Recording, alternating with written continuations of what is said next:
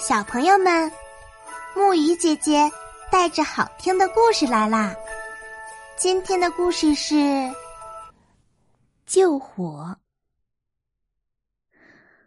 从前，赵国有个人叫程阳堪。有一次，他家的房子着火了，火势非常凶猛，必须马上登上房顶灭火。可是房子很高。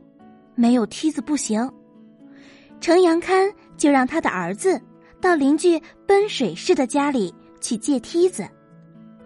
程阳堪的儿子平时饱读诗书，对礼节之道烂熟于心。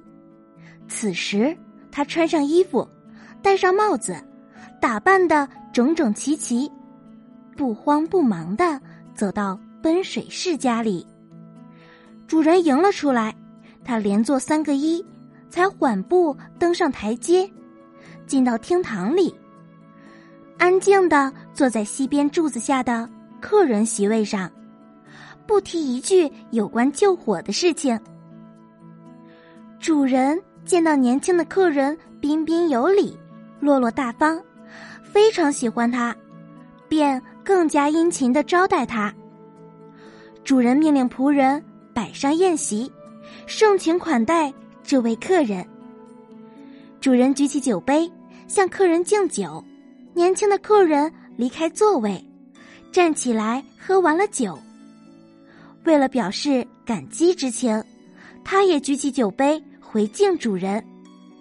一切都进行的有条不紊，礼节周到完备。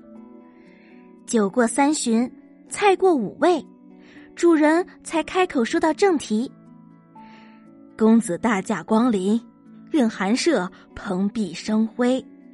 有需要鄙人尽力之处，请尽管吩咐，一定不会推辞。”程阳看那儿子这才说明来意，他语气不急不缓的说：“家门不幸，上天降祸到我家。”房子着了大火，肆虐的烈火烧得正旺，想要爬上高大的房屋去浇水灭火。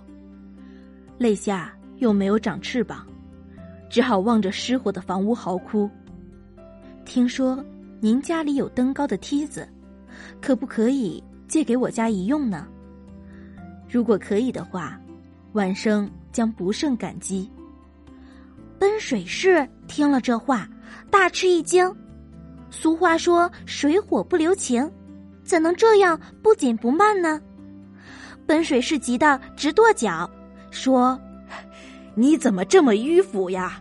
假如正在山上野餐，老虎来了，一定要赶紧吐出口中没有吃完的东西，奔跑逃命；假如正在溪水里洗脚，看见鳄鱼奔来，一定顾不上穿鞋，就光着脚逃命。”你家房子已经着火了，这哪里是你作揖礼让的时候啊！快，我们赶紧去救火吧。于是奔水氏赶紧和仆人抬着梯子，让程阳堪的儿子带路，跟在他的后面，往他家跑去。